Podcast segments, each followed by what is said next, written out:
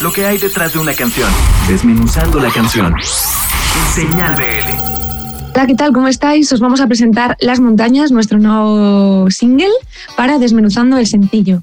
Nosotros somos del Aporte, eh, somos un grupo de música electrónica, un dúo, que está conformado por Sergio Salvi desde Nápoles y yo, Sandra del Aporte, desde Madrid, aunque los dos residimos aquí en España, en el centro, en Madrid.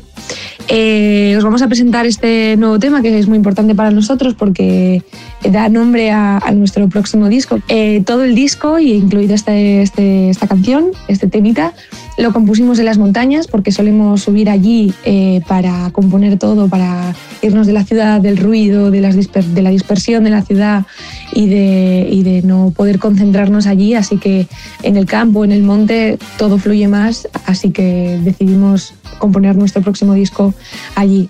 En cuanto a influencias musicales, eh, nos influenciamos un, un poco en, en, diversos artistas. En Aurora, por ejemplo, que es una artista noruega que nos gustaba mucho cómo trataba las voces y cómo hacía los coros, etc. Eh, luego también en FK Twix, que es una artista mm, europea que también admiramos mucho y que, y que nos gustó mucho cómo, también cómo trataba las voces y los instrumentos, etc.